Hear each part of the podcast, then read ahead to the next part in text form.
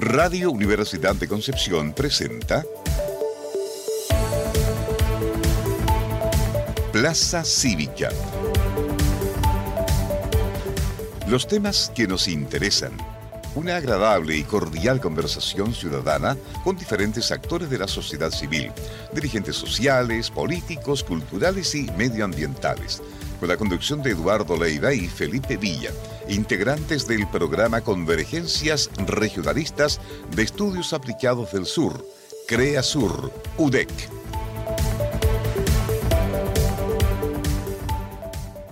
¿Qué tal? ¿Cómo están? Muy buenas tardes amigos y amigas, bienvenidos como cada semana ya este día martes 20 de diciembre cuando son las 7 de la tarde con 7 minutos en vivo y en directo aquí desde el campanil. Hoy día no nos acompaña un sol tan fuerte como estos días, pero estamos en vivo y en directo acá en Radio Universidad de Concepción, ¿cierto? Y en unos minutos más se va a integrar al panel, por supuesto, nuestro colega Felipe Villa, quien debe estar muy, muy contento por el triunfo de Argentina, él que es un futbolero me preguntaba ayer si iba a tener su minuto de, deporte. Yo le dije que sí, pero también tenemos dos invitadas hoy día de lujo a conversar con nosotros acá en la Plaza Cívica. Bueno, partamos entonces con la conversación con nuestra primera entrevistada, quien eh, aceptó gentilmente estar con nosotros aquí en Radio Universidad de Concepción, un día martes a esta hora, para conversar un poco del trabajo que ha venido realizando a lo largo de los últimos años en Chile. Quiero presentarles a Janet von Wildendorf, quien está a esta hora de la tarde con nosotros en vivo y en directo. Janet, muy buenas tardes, ¿cómo estás? Muy buenas tardes eh, y muchos saludos a todos los que nos escuchan. Muchas gracias a ti, Janet, por darte el tiempo de estar con nosotros a esta hora en vivo y en directo acá para Radio Universidad de Concepción en la región del Biobío. Eh, estamos en vivo y en directo. Janet, bueno, primero eh, darte las gracias, como te comentaba, por estar con nosotros y comentar un poco el trabajo que has ido realizando a, lo largo de, de, tu historia profesional, por supuesto, y cuánto de ello en Chile. ¿Cuántos años ya estás acá en Chile viviendo?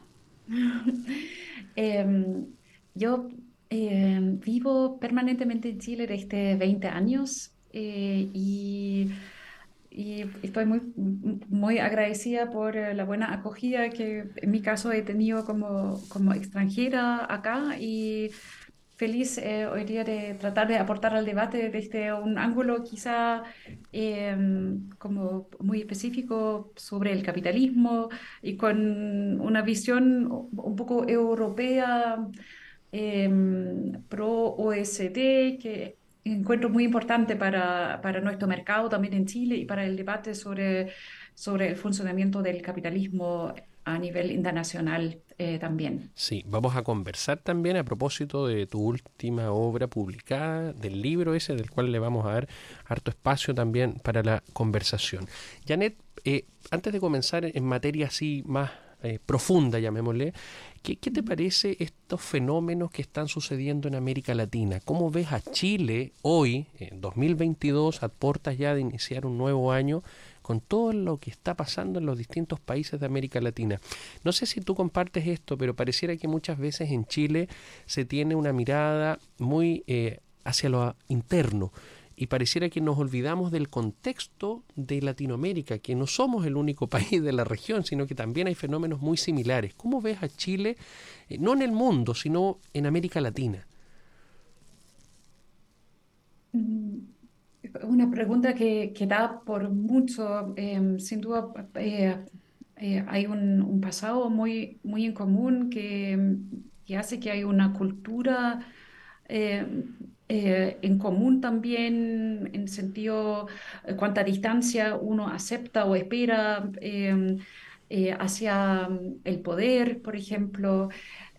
lo que mide, por ejemplo, Hofstede con, con, con sus indicadores Em, la cultura como colonial, hispánica, que, que, que todavía tiene eh, un sello o deja su sello en los mercados también en la actualidad.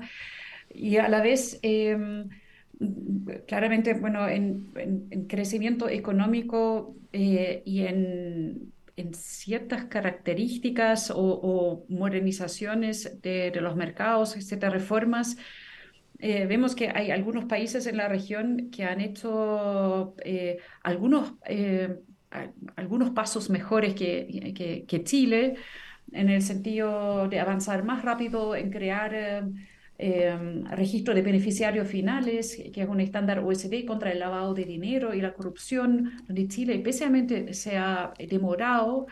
Em, vemos que nuestro crecimiento el próximo año va a ser especialmente em, negativo comparado eh, con la región también.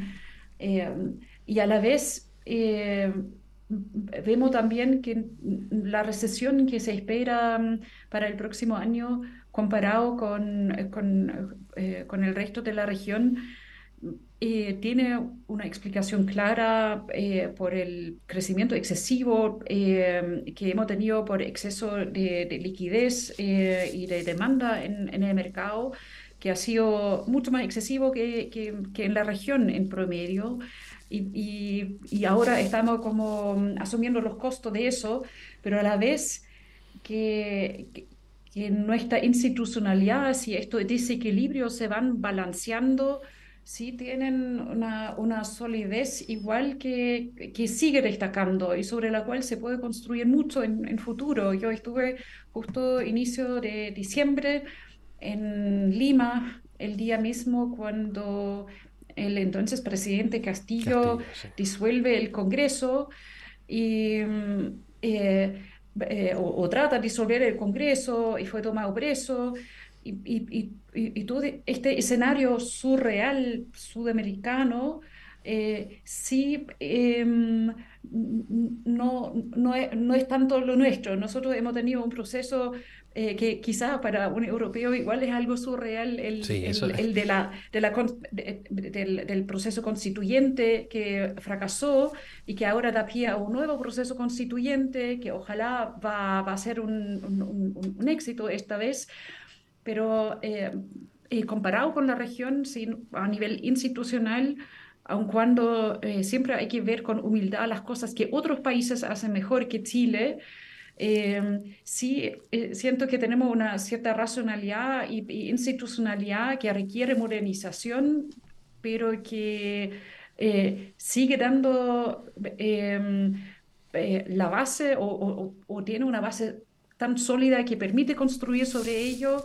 Em, y podemos también ser orgullosos de eso, pese a toda la crisis en la cual estamos hoy día, sin duda alguna. Hay puntos destacables, nos comenta a esta hora. Estamos conversando con Janet von Wildeldorf, quien eh, está en vivo y en directo con nosotros acá en Radio Universidad de Concepción. Janet, eh, a propósito de lo que hemos conversado, eh, en Chile hay palabras que evidentemente están siempre en el debate nacional.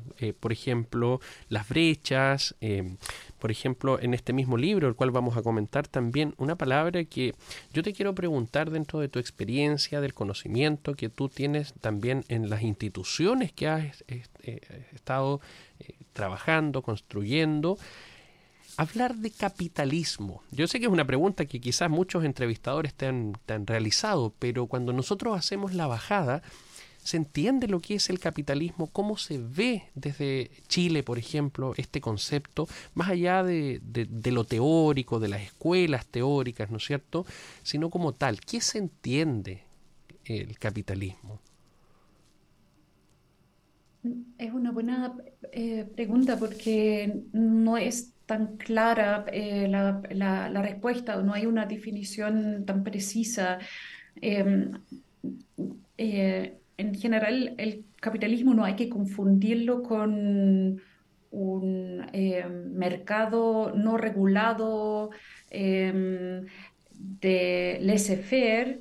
Hoy día lo que es laissez-faire eh, se llama neoliberalismo, aunque el neoliberalismo justamente era, era la, la regulación del laissez-faire, pero tal como se aplica especialmente en Chile, uno tiende a confundir el capitalismo con el neoliberalismo o pensar que se trata de, un em, sistema económico eh, con falta de regulación y con, eh, eh, con, un sistema económico que, que, es más encima, encima de la sociedad, que es más importante y no eh, una herramienta para el bienestar de, mm, socioeconómico de la sociedad.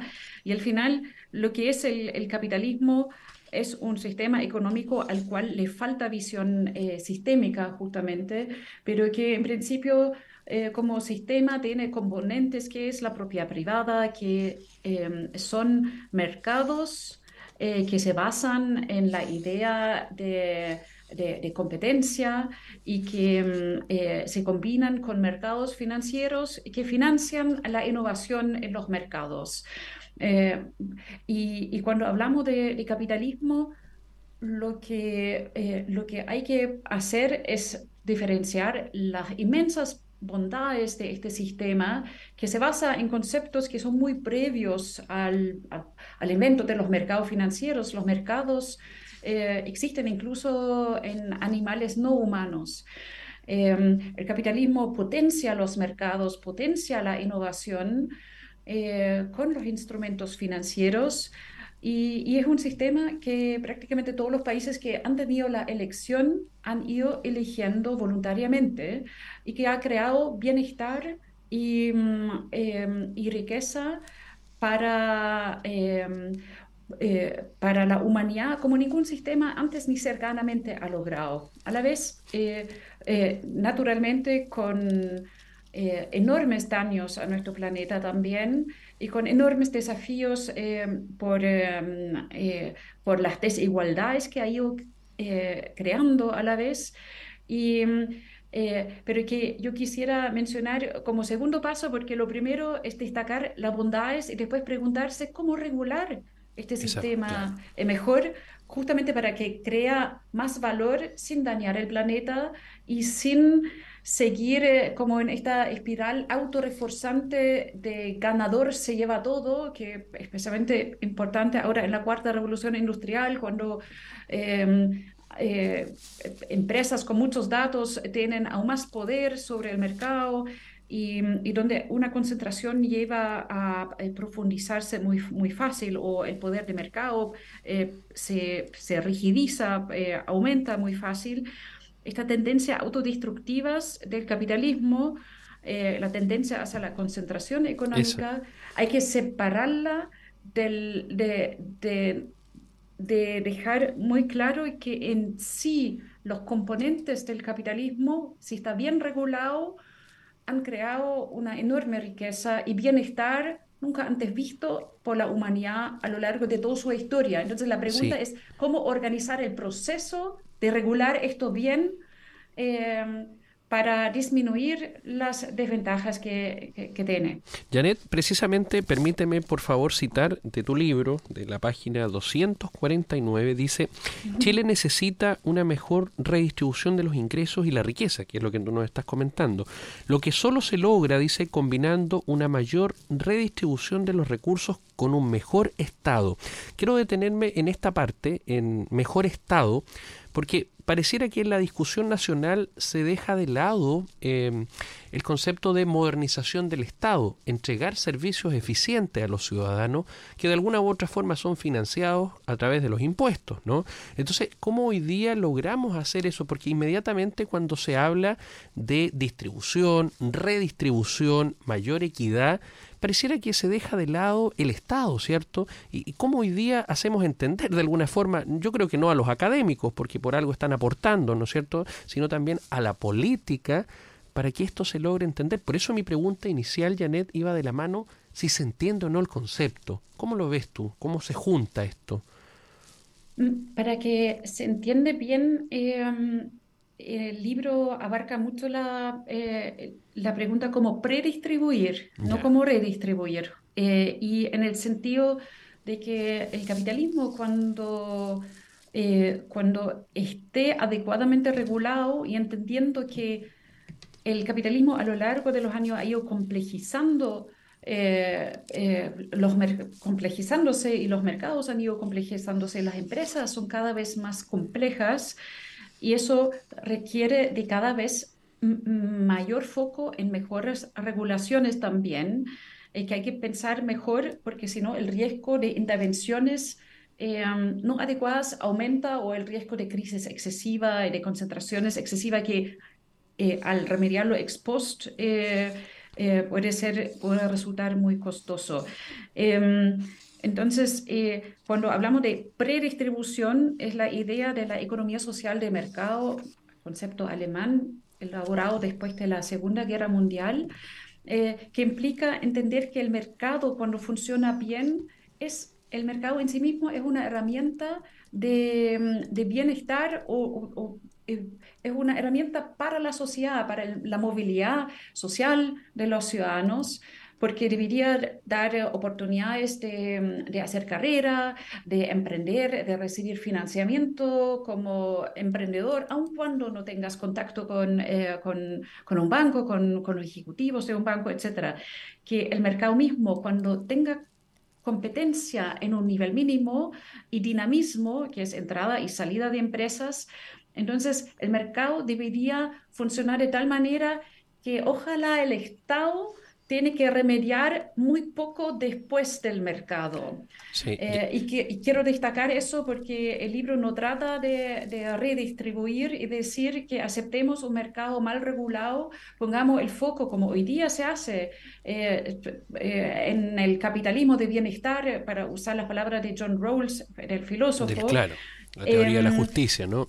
Sí, eh, eh, tenemos hoy día, en principio, en, todos los países, más bien sistemas de capitalismo de bienestar que aceptan excesivas concentraciones en el mercado y que ponen el foco en que Estado, el Estado después cobra impuestos y lo redistribuye a los que no participaron en el mercado de forma adecuada. Antes, los que no podían, querían lo que fuese, pero tiene que remediar de forma expost. Y esto es muy costoso porque esta desigualdad de mercado que se crea cuando los mercados se concentran y dan menos oportunidades a la mayoría y cada vez más ganancias a unos pocos por las tendencias que, hay de, ganadores, se llevan todo, em, es muy ineficiente.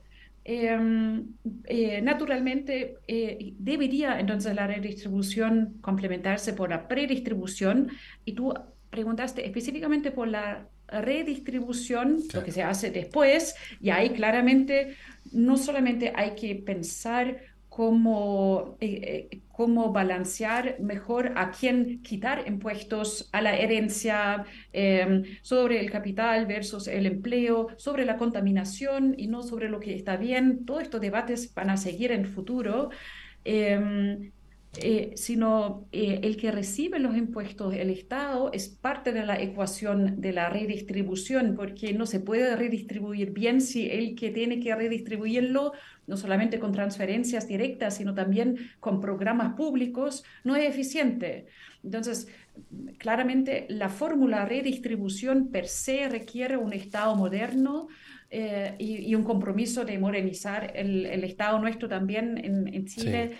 Eh, de todas maneras, es muy importante. Janet, ahí eh, a propósito de lo que me estabas comentando, 7 de la tarde con 24, en vivo y en directo, conversando con nuestra invitada del día de hoy, me, recuerda la, frase de esto, como alemana lo, sabes mejor que yo, de, Willy Brandt, cuando decía tanto mercado como sea posible y tanto Estado como sea necesario. ¿Esa frase hoy día tiene todavía vigencia? ¿Cómo, cómo la ves? Em, pienso que la, frase tiene, em, eh, eh, eh, la, la, clasificaría hoy día como una frase más bien polémica. Polémica, claro. en, el, en, el, sentido que claramente, pero, pero tiene, tiene verdades también y no es tan fácil decir que está equivocado porque mm, el Estado necesario tiene que ver con el Estado subsidiario, concepto que también se, que que aplicamos mal en Chile, porque el concepto del Estado subsidiario es que el Estado no debería tener un tamaño más allá de lo necesario. Em, y está bien que sea, lo que no significa que tiene que dejar eh, a, la ciudadanía expuesta a mercados mal regulados eh, que proveen servicios públicos.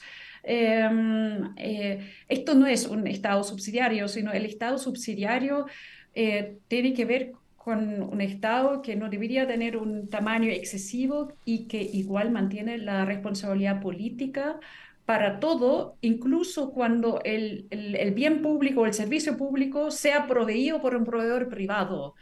Em, pero en Chile se, se, usa mal, a mi juicio, el, el concepto de Estado subsidiario, pero tiene que ver con el Estado que no debería crecer más allá de lo que es necesario. Yo comparto este concepto que, que es parte de, de, Alemania hoy día em, y, y, que debería ser parte de, cualquier país, pero entendiendo que para, eh, para tener un, un mercado que funciona, se necesita un Estado muy fuerte también, no un Estado excesivamente minimalista. Y, esa es la parte polémica de la frase, porque se entiende que quiere reducir el Estado y ojalá que no moleste el mercado.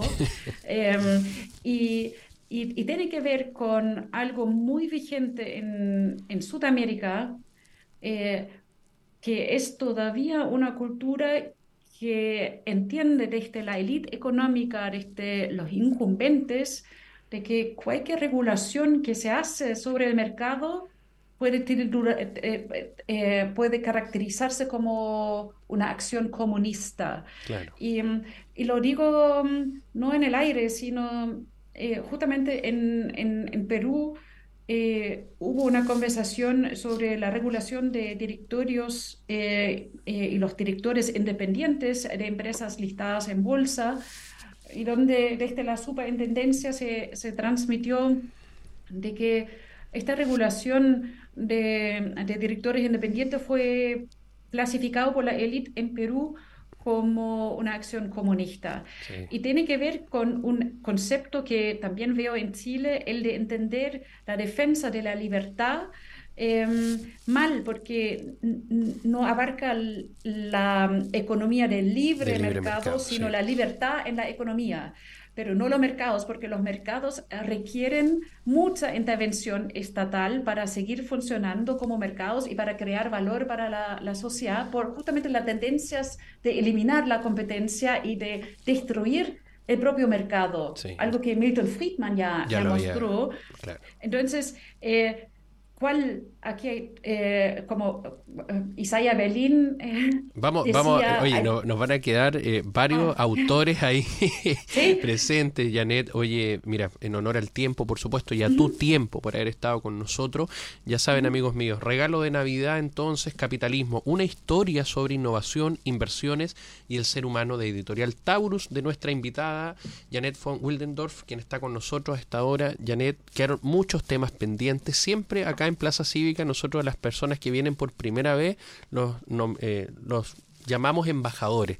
Así que desde Concepción te, te damos esa, esa categoría de embajadora nuestra del, del, programa y por supuesto esperamos que en una próxima ocasión podamos abordar muchos temas que quedaron pendientes, brechas salariales, la incorporación de la mujer en el mundo del trabajo, sobre todo en el área del mundo directivo y todo otro de los puntos que hoy día abordamos. Así que te envío un gran abrazo y darte las gracias por haber estado con nosotros a esta hora aquí en Radio Universidad de Concepción.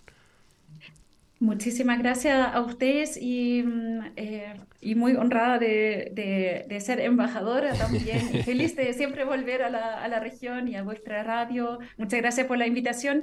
La próxima vez eh, podemos hablar de neurociencia y, y, por qué es importante entender mejor o considerar los hallazgos de la neurociencia a la hora de entender los sesgos que hay eh, en posiciones de poder que son importantes de entender justamente a la hora de regular el capitalismo de mejor forma. De todas maneras, quedaron varios puntos. Nos volvemos a ver el 2023, Janet, para que estés ahí.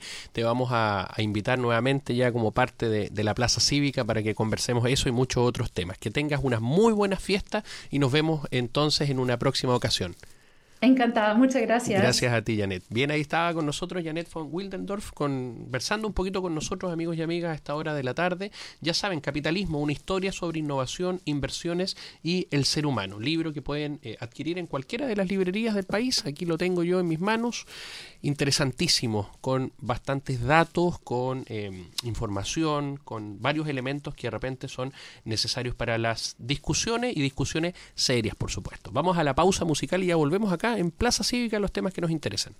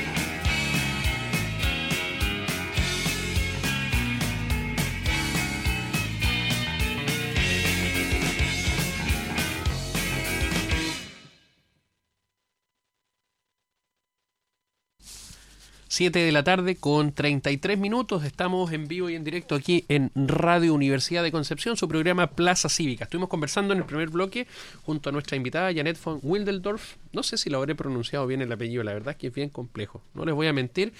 Eh, traté de, de, mirarme al espejo y tratar de pronunciarlo, pero la verdad es que no es mi fuerte ni el alemán ni el inglés. Estuvimos conversando de este libro, Capitalismo, una historia sobre innovación, inversiones en el ser humano. Quedaron varios temas pendientes junto a nuestra invitada, pero los vamos a tener el año 2023. Quiero darle la más cordial de las bienvenidas, como corresponde, a, una autoridad de- del Poder Judicial, del Estado pleno, aquel, aquel eh, acompañante de cada día martes, don Felipe Villa Sepúlveda. ¿Cómo está usted? Muy buenas tardes y bienvenido a bordo. Hola Eduardo, muy buenas tardes. Excelente primer bloque ahí con nuestra Mentira gran que lo escucho. Pero por supuesto, yo siempre estoy Oiga, pero, a- pero a qué conectado con la Plaza Cívica, puesto que venía ahí usted... Hay que aprovechar la- el uso de las redes Sí, la tecnología. que nos podemos escuchar así como están nuestros auditores y auditoras. Yo le contaba a la gente que nos está escuchando hasta ahora que usted ayer encarecidamente no me pidió, me exigió que uno de los requisitos para los cuales hoy día esté usted presente es el bloque deportivo. Así que ese, Exacto, ese es sí. su bloque. Sí, porque así que, se, no. se ha estado comentando durante la semana que usted me quería eliminar el bloque. Entonces yo al ver esa... Al ver que se me estaba coartando mi... ¿Su, su libertad? Hablando de libertad. No, la, la- la invitada del primer bloque habló Exacto. mucho de las libertades. Por ¿no es eso te lo digo, ¿viste? No, de todas maneras. Oye, vamos a invitar también a quienes es- eh, a esta hora de la tarde está con nosotros en nuestra segunda invitada. Este, este es el día del panel de mujeres. Las Exacto. mujeres van a estar hoy día con nosotros aquí en Plaza Cívica. Dale la más cordial de las bienvenidas a Soledad eh, Nielsen. Soledad, ¿cómo estás tú? Muy buenas tardes. Hola, muy buenas tardes. Yo bien, gracias. ¿Y ustedes cómo están? Súper bien. Muy bien, aquí está Felipe Villa y Eduardo Leiva contigo conversando. Soledad es la directora de... eh, tú me corriges, por favor, porque vi harta información en, en redes sociales. Eh, Soledad es eh, directora del ballet folclórico de Hualpén. ¿Así es? Correcto. Bienvenida, Soledad, eh, a nuestro programa Plaza Cívica, los temas que nos interesan, a conversar un poquito respecto al trabajo que están realizando, a, a cómo se han ido organizando ya en este proceso después de la pandemia, ¿no es cierto? O sea, entre comillas, don Felipe me corrige ahí, todavía estamos en, en pandemia, pero eh, ustedes siguen trabajando. Cuéntanos un poquito cómo nace esta eh, organización que tú diriges y cuáles son de alguna u otra forma los planes para el 2023. Eh, mira, nosotros nacimos el año 2015 por eh, motivación tanto de mis alumnos como yo, aparte de ser eh, profesora de folclore, soy profesora de educación física. Yo hago clases en los liceos y los colegios de la comuna de Hualpén. Entonces realizaba talleres en algunos colegios, talleres municipales y así fui conociendo diversos talentos y eh, surgió la necesidad de eh, una instancia que reuniera a todos estos chicos que tenían un poco más de habilidades y que disfrutaban más y estaban más apasionados por la danza. Entonces ahí se fue gestando de a poco entre los alumnos, los apoderados y, y también la, la inquietud que yo tenía hace tiempo y se fue gestando de a poco, pues como una cosa lleva a la otra. También se presentó la señora Alicia Yáñez, que actualmente es consejera regional y ella como que nos dio el apoyo para poder postular a proyectos al gobierno regional a través de la municipalidad y así fuimos financiando los primeros vestuarios y fue creciendo poco a poco esta agrupación. Estamos conversando con eh, Soledad Nielsen a esta hora de la tarde, nuestra segunda invitada, 7 con eh, 37 minutos. Don Felipe Villa. Sí, Soledad, consultarte ya como es la tónica que estamos a fin de, de este 2022, ¿cuáles han sido los principales eh, eventos o proyectos que ustedes han realizado durante este año? Si nos pudieses contar como la trayectoria de este cierre del 2022. Hoy este año ha sido muy intenso porque, como mencionaban, eh, desde la pandemia se paralizaron Claro. todas las actividades y como que se perdió todo lo que habíamos construido. Y eh, ya recién a mediados del 2021 como que comenzamos a retomar poco a poco eh, cuando empezaron a ser más flexibles las medidas sanitarias y comenzamos a reunirnos con un pequeño grupo y de a poquito eh, se fue sumando más gente, gente nueva que no había estado desde el inicio. Y, mm, y así comenzamos a retomar lo que teníamos y a hacer eh, nuevas presentaciones, nuevos elencos, nuevos cuadros folclóricos y especialmente la Diablada, que es una de las danzas que nosotros tenemos un vestuario originario del norte de Chile, que en realidad es de origen boliviano, pero el norte de Chile siempre ha apropiado o adaptado el folclore y lo ha hecho propio. También eh, gracias a, al- a la interculturalidad que, que ha sido parte de, nuestro país de ya hace un tiempo. Entonces, estas danzas han ido popularizando ya hacia más el centro y sur de nuestro país y quisimos con ese vestuario eh, dar a conocer este folclore que también es parte de nuestro país para la, esta zona que es poco conocida. Entonces estamos trabajando con danzas de tincus, diablada, morenada y tobas. Y así como se ha ido de a poquito dando a conocer la agrupación, nos han invitado a Mulchen, a Los Ángeles, a mm, Quillón. Vamos a ir ahora el 2023, estamos invitados el Mm. 12 de enero para una actividad cultural en la plaza de Quillón. Eh, aprovecho de invitar a toda la gente de, de esa comuna. Mira, mira, mira, don Eh, Felipe, mira Soledad, lo que pasa es que Felipe Villa, te, te voy a contar y toda la gente que está en vivo lo sabe, este hombre es de San Fabián de Alico, ¿ya? Entonces Mm. está, está muy contento porque dijiste que van a estar en, en, en Quillón, así que yo me imagino Ñuble. en Ñuble, de todas Así maneras, es. en la región. ¿Cuándo es la actividad, Soledad?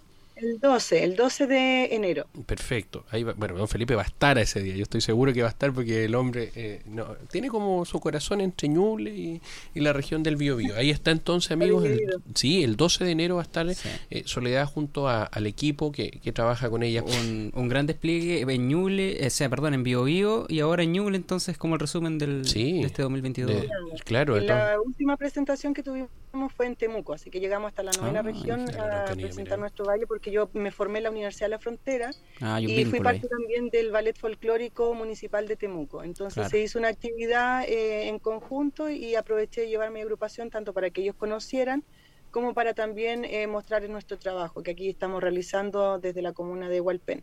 Así que mm, eh, venimos hace poquito, hace como un par de semanas, que el 3 de diciembre estuvimos ahí y ahora ya estamos preparándonos para nuestra gala de fin de año. Aprovecho de invitarlos para mañana, Mira. miércoles 21 a las 19 horas en el Colegio Sagrados Corazones. Mira, interesante. Repítenos, por favor, Soledad, porque nosotros siempre los martes en Plaza Cívica entregamos panorama para la semana. Así es que para mañana entonces, a las 7 de la tarde entonces, en... A las 7 de la tarde en el auditorio del Colegio Sagrados Corazones que está en Colón. En Colón entonces. Ahí va a estar la, in- está la invitación. Oye Soledad para ir conversando también de, de- del trabajo que ustedes hacen eh, en materias de financiamiento cómo están están postulando a proyectos con fondos públicos están trabajando en materias de donaciones cómo lo están haciendo para poder esto costear también los costos los traslados el como bien dices Claro. tú y todo eso Mira, principalmente son con proyectos del gobierno regional. Al principio fue con el apoyo de la municipalidad y después nosotros nos independizamos, sacamos personalidad jurídica y con esa personalidad jurídica postulamos a los proyectos del gobierno regional. Y mm, este año, eh, como hubo cambio de administración, retomamos las postulaciones a través de la municipalidad que nos está apoyando también con el traslado y con el espacio físico donde nosotros ensayamos, que es el Centro Cultural. 7 con 42 estamos en vivo y en directo conversando con Soledad Nielsen Don Felipe Villa Sí, un elemento importante que, que siempre vamos comentando, lo estuvimos hablando hace unos meses atrás con Claudia Espina en términos de cultura post pandemia, pero también consultarte cómo fue ese momento, tú algo nos adelantabas, cómo fue estar en pandemia y, y tratar de, de hacer actividad en, en la medida de lo posible, como siempre dice Eduardo. Eh, ¿cómo, ¿Cómo ustedes se tuvieron que igual, eh, no sé si reinventar, pero tratar de, ¿hicieron algunas actividades en pandemia o estuvieron en pausa en ese tiempo? Cuando, eh, di- digamos cuando, cuando las medidas eran cada vez más restrictivas. Claro, al principio no, fue, fue pausa y se disolvió todo lo que habíamos eh, formado hasta esa fecha. Entonces ya recién el 2021, como le decía, mediados Claro. del 2021, cuando se pensaron a como flexibilizar las medidas sanitarias, ahí recién yo comencé a llamar a algunas personas que tenían su contacto todavía para invitarlos a retomar esta agrupación. Y ahí eh, varios de los chicos me, me apoyaron y comenzaron a acercarse. ¿Cuántas Entonces, personas ahí- componen la agrupación? Mira, en estos momentos son 40 aproximadamente. Entre niños, jóvenes y adultos. Som- somos un grupo bien homogéneo, así que eh, tenemos de, de distintas edades y eh, desde el los más chiquititos tiene 8 años y el más grande tiene 41 o 42 aproximadamente. De todas las, de todas las edades entonces está. Soledad, para ir ya finalizando nuestra conversación, consultarte dónde pueden las personas que nos están escuchando a esta hora de la tarde seguirlo, ver las actividades que ustedes tienen, colaborar en caso de que así alguno lo estime conveniente. ¿Dónde seguirlos? ¿Tienen alguna red social? Eh, ¿Tú? Nosotros tenemos por Facebook y por Instagram el Ballet Folclórico de Hualpén o Bafo Hualpén, que es el diminutivo. Vamos a buscar. Eh, y nosotros, eh, si bien eh, tenemos apoyo del gobierno regional, nuestros proyectos duran seis meses. claro. Entonces, cuando ya se termina el proyecto, quedamos en el aire y tenemos que movernos con lo que tenemos y, y esperar hasta el próximo año para la próxima postulación. Pero mm, con nuestro trabajo nos hemos da- dado a conocer a nivel internacional porque recibimos una invitación para un encuentro folclórico internacional que se va a realizar en julio del 2023 en Colombia. Entonces ahí necesitamos Claro. eh, mucho apoyo de las autoridades locales eh, y ojalá del gobierno central para poder financiar, imagínate, financiar 40 pasajes. Claro. Eh, lo que yo quiero es que todos puedan participar y que nadie se quede abajo. pues. Entonces, eh, yo nunca quiero que nadie se reste por un tema económico porque no pueda costear un pasaje o porque no pueda costear la estadía. Entonces, es un- una, un gran, una gran meta que tenemos eh, maratónica, poder eh, buscar o encontrar el, el apoyo, el auspicio para poder eh, llegar a esta instancia y representar no solamente a Hualpén, no solamente a la octava región, sino representar a Chile. Si te apasiona la danza, te invitamos a participar de nuestro ballet folclórico. Todos son bienvenidos. Te esperamos, dice Bafo Hualpén, que es la página. Ahí ya tiene dos seguidores, Felipe Villa y Eduardo Leiva. Entonces, eh, acabamos de colocarle. No es me gusta acá. ¿Cómo es? Seguir, pues, estimado. Oiga, que Ah, me, confundo en las redes sociales, ¿no? Ahí estaba entonces nuestro, nuestro pequeño aporte por el momento. Oye, Soledad, de- darte las gracias por el tiempo, por haber estado con nosotros conversando un poco del trabajo que realizan. Como le dije a la primera invitada, te lo digo también aquí junto a Felipe Villa, por primera vez quienes están con nosotros los nombramos embajadores de la Plaza Cívica, así que eh, estamos en permanente contacto para que lo que podamos colaborar desde acá, desde los estudios de Radio Universidad de Concepción en Plaza Cívica, bienvenidos sean, ¿ya? Ya, pues le dejo un saludo a todos mis bailarines, mis bailarinas y los apoderados que siempre están apoyando y vamos con todo mañana a nuestra gala de fin de año. Sí, pues a las 7 de la tarde en el Colegio Sagrados Corazones, entonces la actividad de mañana. Gracias Soledad por haber estado con nosotros. Gracias a ustedes por la invitación, que estén muy bien. Gracias. Gracias. Ahí estaba entonces don Felipe Villa, ¿qué le parece? Soledad Nielsen compartiendo con nosotros, profesora, eh, tiene su ballet folclórico ahí. Interesante el tema de los recursos, yo creo que es un tema que siempre nosotros abordamos, eh, el ver cómo eh, generar instancias, no solamente de, de financiamiento público, sino también cómo el, el sector privado empresarial, lo decía Janet al, al inicio de nuestra conversación, se hace parte también de estos interesantes. ¿Cuánta cultura, tanta arte que necesitamos? A propósito de eso, te cuento una noticia. A ver, Eduardo, usted siempre con los datos No, no, no, actualizados. fíjate que Anduvo día- por Santiago el fin de semana. Ya, no, pero Le gusta no- ir a Santiago. a usted. No, no, no me esté diciendo centralista, porque usted siempre me lo saca en cara. Yo soy un regionalista de tomo y lomo. Un no regionalista que va todos los fines de semana a Santiago. No, no, pero es que yo fui. Pero no hay actividades en Bio Bio? Porque siempre- Oiga, an- anda ganador usted, don Felipe. No le va a dar su minuto de, de fútbol. No, te quería comentar a propósito de lo que estábamos conversando con Soledad. Que hoy día me invitaron a la inauguración de la Corporación Cultural Teatro Pencopolitano. Están aquí ubicados en Oncolmo con San Martín. Lo vi en. ¿Eso subió foto? Sí, a la, lo a la hora de almuerzo. A la hora de almuerzo, sabe que a la sí. hora de almuerzo uno no, Claro. no almuerza, La pero va a las actividades. Claro, va a, la- a las actividades. Inauguraron la Casa Pencopolitana, un espacio que dirige el ex eh, vicerrector de la Universidad de San Sebastián. Y, y va entonces a, a estar abierto para la comunidad eh, en un próximo futuro no muy lejano. eh, la Casa Pencopolitana, así se llama, Casa Pencopolitana, la dirige don Fernando Quiroga, quien fue, como te digo yo, vicerrector, Claro. muy, muy amena, muy transversal, hubo varios invitados e invitadas, eh, hubo, bueno, lamentablemente no vi autoridades, pero eh, hubo, eh, tuvo Mauro Moyati de Radio Bio Bio, estuvo don Cristian Paulsen, Pejo Pando también presente, y vi también a otros eh, personajes de acá de, de Concepción presentes en esa inauguración. Así que otro espacio más para la cultura y las artes, mi querido bien. Felipe Se Villa. sigue expandiendo la cultura. De todas maneras. ¿Qué le pare... ¿Qué estuvo haciendo usted el domingo? Nosotros trabajamos el domingo, pues, pero usted no me tomó en cuenta porque estaba a las 12 del día pendiente de lo que pasaba en Se, se paralizó el mundo. El mundo se paralizó. Se paralizó el mundo y Sudamérica. Todos los sudamericanos apoyando a Argentina, me imagino. Yo sí, de todas maneras, Yo pero me han funado, vilipendiado, Sí, no. enojado porque uno le da el apoyo a Argentina. ¿Qué pasó ahí, mi querido Felipe? Bueno, pasó un partido que fue sin duda. Si yo hubiese sido argentino o francés, yo no sé si hubiese terminado de ver el partido. Eh, un 2-0 y posterior empate y después em, los penales. Fue un partido totalmente. Yo creo que una de las. Bueno, los los- los expertos, no sé, lo, porque hoy, hoy en día está, famosa la palabra experto, Eduardo, así que. em, todos son expertos. Oye. Te iba a decir los expertos de fútbol, pero al final, ¿quién es, quién es experto? o qué se, Es la gran pregunta con la que cerramos el 2022. Oye, a propósito, ¿Cuándo, ¿Qué consideramos experto? Oye, a propósito de eso, hoy día salió un reportaje en el diario La Segunda, pero don Felipe. Oiga, don oiga, don Felipe, cuídelo, cuide el mobiliario. Estos son los chacarros que pasan a las 7 con 49 en vivo y en directo. Eh, a propósito de lo que estabas diciendo de los expertos, Claro. eh, hoy día en el diario La Segunda apareció un, un reportaje un- de un académico, sobre todo de, de nuestra área, de la ciencia política, respecto a los expertos. ¿Quiénes son expertos? ¿Quiénes son a propósito expertos? del tema Claro. constitucional, ¿qué le parece? Fíjese que el día sábado, bueno, yo le conté, nosotros tenemos harta conversación con Felipe Villa. Me encontraba, como bien lo dijo usted, en Providencia, en Santiago, y de paso caminando por Providencia, y me encuentro con una agrupación que se llama el Team Patriota. Ah, perfecto. ¿Qué le parece? Team Patriota. Liderados por Francisco. El malo, el bueno, el Muñoz. No sé, Francisco Claro. Muñoz creo que se llama el, el- el- el dirigente de- del Team Patriota. Y fíjese que estaban eh, afuera de la Unión Demócrata Independiente, afuera de la UDI. De la sede. de la sede de la UDI en calle Claro. Suecia. Y manifestándose ahí habían eh, había un contingente policial bien, bien interesante y a la vez esto estaba tenso el momento.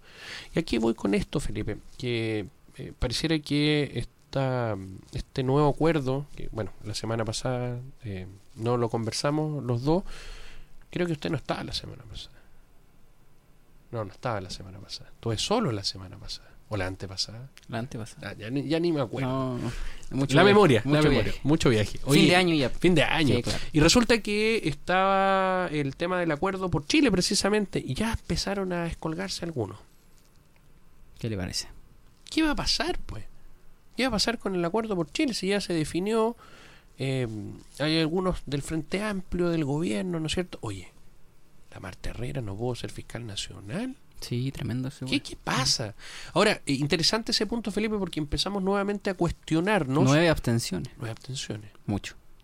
Empezamos a cuestionarnos, bueno, el Senado, el gobierno, el mecanismo de proponer en este caso a los integrantes. Yo creo que hace, no sé si en la historia del Ministerio Público, que no es muy antiguo, que, que, digamos, no. Me parece que no.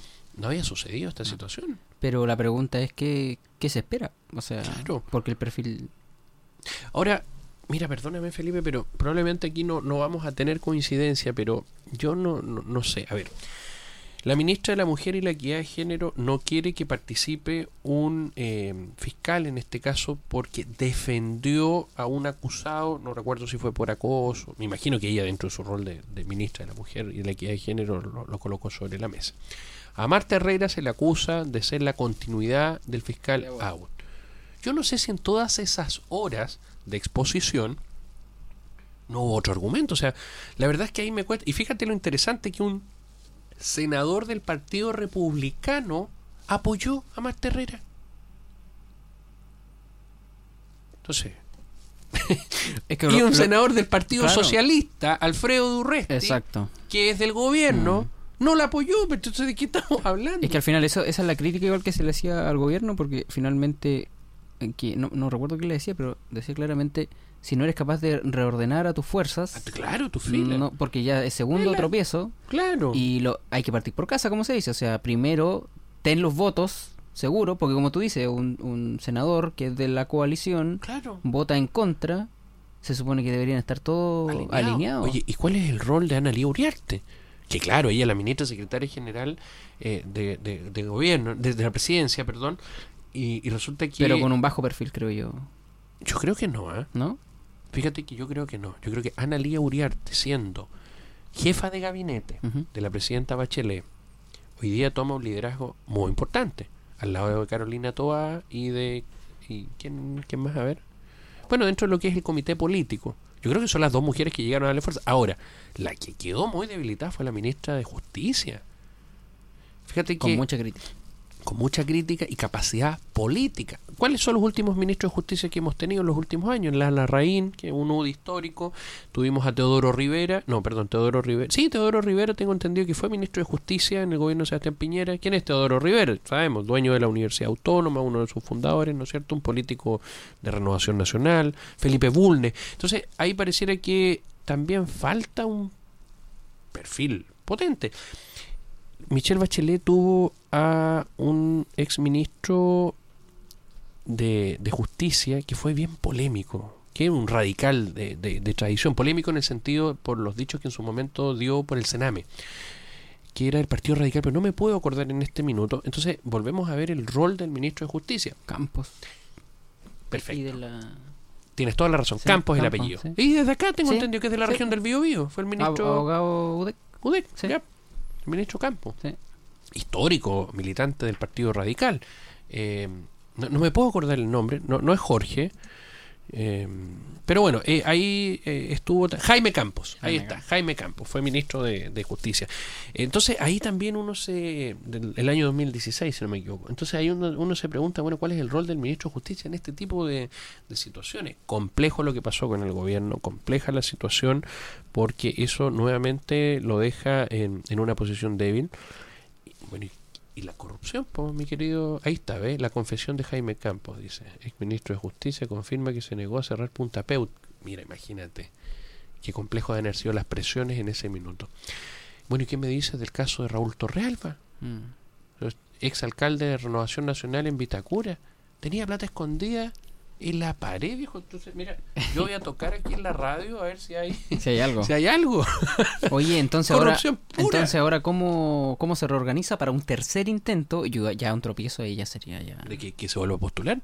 No, no, no, no, no, no, me refiero Ah, volvemos a lo que es el, al, el- al- a a la Fiscalía Nacional. de la de Fiscalía, ¿Cómo la Fiscalía Nacional no va a tener fiscal? O sea, una cosa realmente impresionante. Eh, A, a propósito de lo que decía Janet a- al inicio de la conversación, que Chile es uno de los países donde se supone la institucionalidad está más, más creíble, pero parece que, que no es tan así. Bueno, al, al pendiente de lo- del desarrollo de...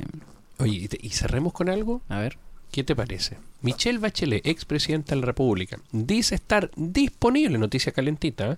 para contribuir en un nuevo proceso constituyente, pero afirma que el rol de los expresidentes debiese ser consultivo y no como experto, a propósito de lo que estabas comentando tú. Michelle Bachelet, Sebastián Piñera, Ricardo, Ricardo Lago y don Eduardo Frey. ¿Qué te ¿Qué parece? le parece? En una mesa, lo sentamos En en una, una, mesa, mesa. claro. ah, Y el presidente Boris. El presidente Claro. Boris es más joven, eh, es como... Qué, qué- qué increíble, ¿no? Ahí está.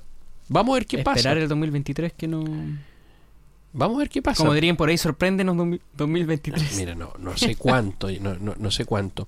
Oye, mi querido Felipe, la próxima semana vamos a- no vamos a estar en vivo y en directo, por supuesto, es. pero vamos a tener también nuestro programa especial, como siempre, para que nos sigan. La próxima semana nuestra radio Universidad de Concepción, al igual que la universidad, entra en una semana de receso, pero eso no significa que no haya haber programación. Siempre hay programación. Hay buena música, hay de todo un poco, así es que ¿Se va a descansar, Eduardo? eh, no, no, no, no. Bueno, la Navidad sí, pues. ¿Usted la va a ir a San Fabián? Por supuesto. Yo voy a Osorno. Así que ahí vamos a estar también. Está bueno que se acordara de su tierra Sí, porque sabe que estado hace bien- semanita ya que no que no ido. ¿Va a Santiago nomás usted? No, pero es que de repente la capital eh, hay que ir a observar por qué el centralismo está allá, pues. Oiga, ¿qué le parece, Eduardo, los incendios que están... Ya empezamos la temporada de incendios, lamentablemente. Sí, fíjate Ministro de Agricultura, Lo vi en la mañana junto a la ministra Camila Vallejo. Camila Vallejo. sí. En, en- no sé si fue en Con el grupo 10 de la Fuerza Aérea. Claro, con la llegada del nuevo Hércules C-130. Sí. Me imagino que que es arrendado. ¿no? Es un avión arrendado, tengo entendido. La CONAF lo arrendó y... Pero yo digo, ¿por qué no compramos un avión, Felipe? O sea, al final, eh, si todos los años estamos teniendo el mismo... Tenemos el mismo fue, el- fue el debate fue el debate que se que se inició cuando fueron los grandes El incendios cuando supertanker, trajeron ¿te el supertanker, Eh, que- claro. que, fue un bombo, porque es un El jumbo, un tremendo, 747, un, sí. un monstruo, ¿no es cierto? Y, y todos los años entonces la gente dice, bueno, oye, yo sé que un avión no cuesta 10 pesos, evidentemente, pero ¿por qué no hacemos los esfuerzos como país y compramos? Si Chile es un país donde todos los años tenemos incendios forestales. Bueno, vamos a invitar al ministro de Agricultura. Vamos Hagamos ese invitar- compromiso. Vamos a invitar a don Esteban, Valenzuela Bantré.